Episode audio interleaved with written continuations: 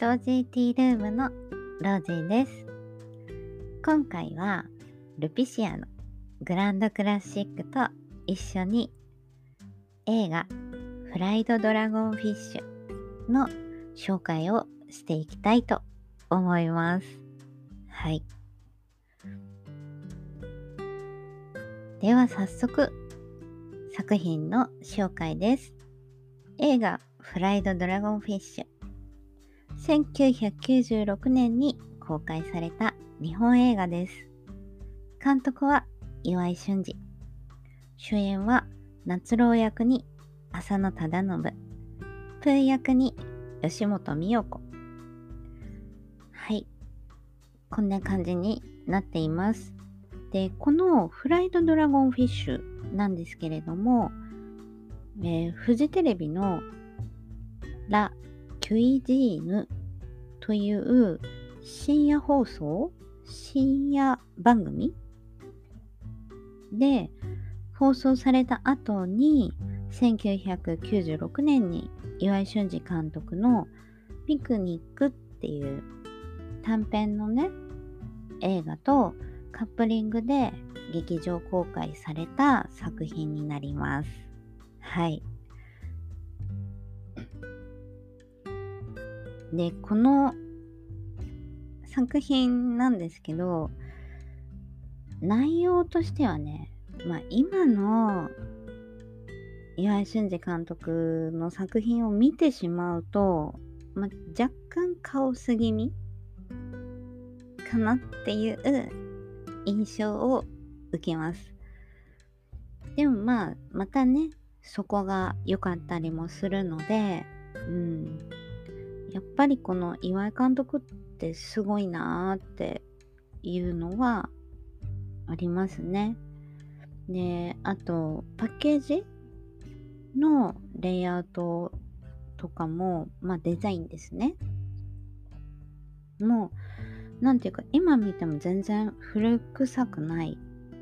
かといって斬新でもないっていう、なんかこう、いつ見ても多分、あ、フライドドラゴンフィッシュねっていう感じのパッケージのデザインであることが、うん、やっぱりロジーとしてはすごいなって思ってしまいます。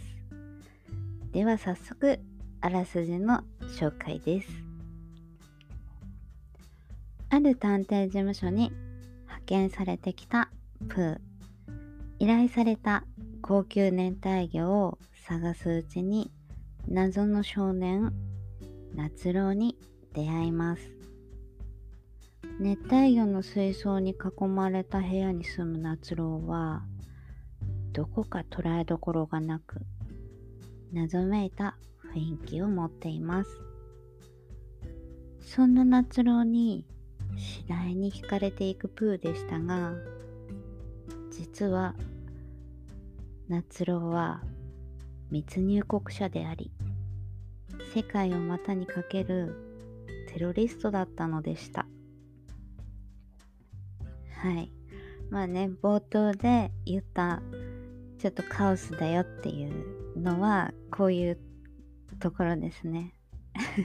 密入国者とか、うん、テロリストとか、うん、でもそこに対してフォーカスはしてあの強くねフォーカスはしていないのでうん全然なんかこう違和感はなくて途中で「んん?」っていうくらいかな？はい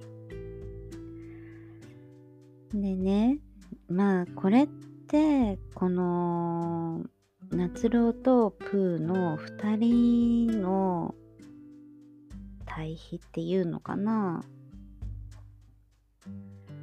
うん全くこう生と同みたいな感じなんですよ。その生が夏郎謎めいた感じで話す言葉もゆっくりでうん多く語ることもなくうん、それに相反してあのピンク色のねベスパに乗っていつもね風と一緒にこう動いてたりとかたくさんの言葉を話したりとか、うん、っていうのがプー。うん、なんていうかねでもそれがいいとか悪いとかそういうことではなくて何て言うのかな。だからこの2人は一緒にいられるうんのかなっていう何て言うか付き合ってるとかそういうことではなくてね一つの空間でうんなんかこう何て言うのかな時間を過ごすことができるのかなとかってふと思うんですよ。で、まあ、好きなシーンでね夏郎の部屋でねあの惑星を聞きながらなんかこう2人がもういろんなお話をするんですけどまあ夏郎はねちょっとかっこいいこととか言うんですよ。でそうやってうん2人でねポソポソ話してるうちに寝ちゃうんですよね。お昼寝しちゃうんです。うん。でもそのシーンって何の疑いもなければ危険もなにただただ優しさだけがあるっていう。床でね確か。うん。ほんとなんかねうん。動いてるのは夏郎の部屋にねある大きな時計だけ。あとたくさんの水槽の中にいる熱帯魚たちだけっていうね、うん、なんかやっぱりそういうところが何て言うのかな。岩井俊二監督のうん映画の中で必ず生と動があるっていうのかな。うん。なんかリップバンウィンクルの花嫁もうんその水槽たくさんあっていろんなお魚が水槽の中で泳いでるんですよそれぞれのね。でもうんなんていうかそこにはなんかこう人はいないとかね。うん。なんて言うんだろうな。まあそういう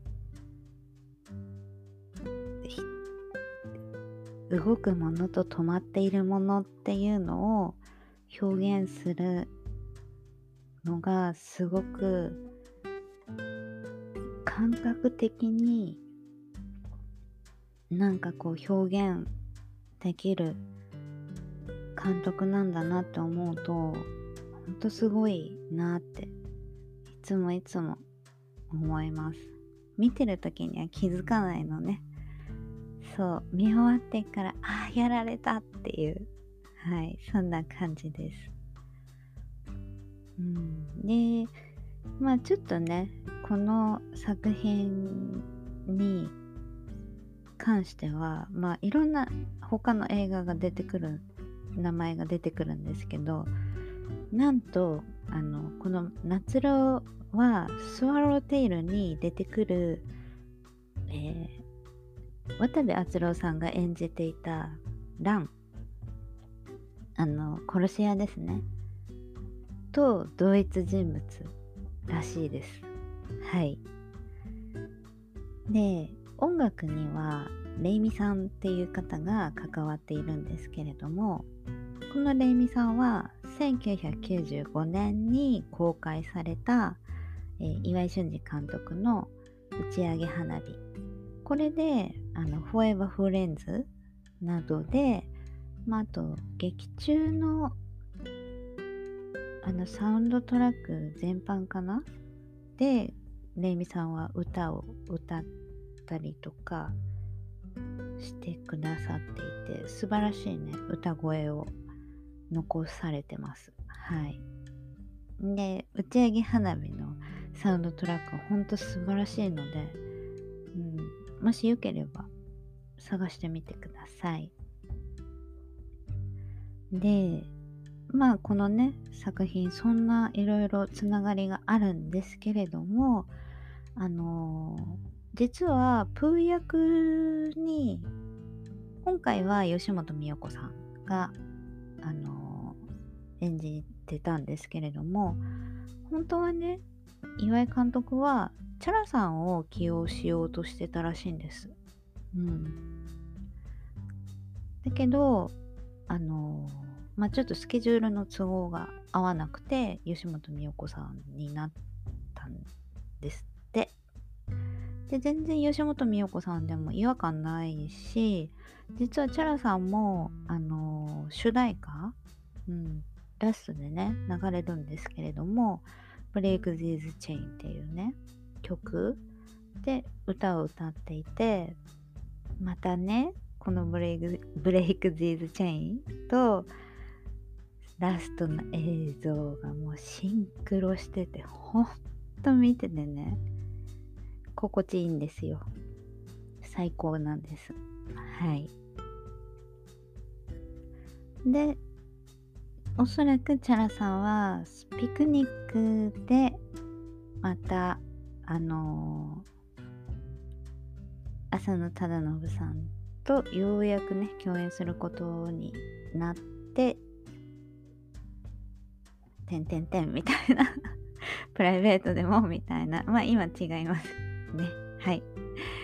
うん。っていうね、流れがあって、まあ、なんていうか、つ、つながってたんですね。うん、結ばれてたっていう言い方？うん。がいいのかな？うまく言えないけど。うん。なんかね、そういういろんな要素がない、なんかこう、凝縮パックみたいな感じになっている映画なんです。はい。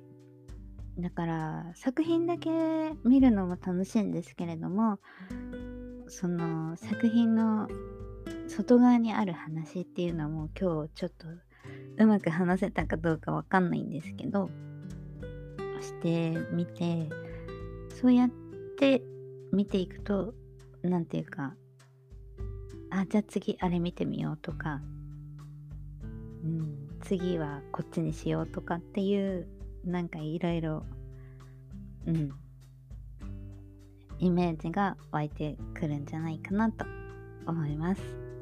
そんな作品の鑑賞の仕方もいかがでしょうか？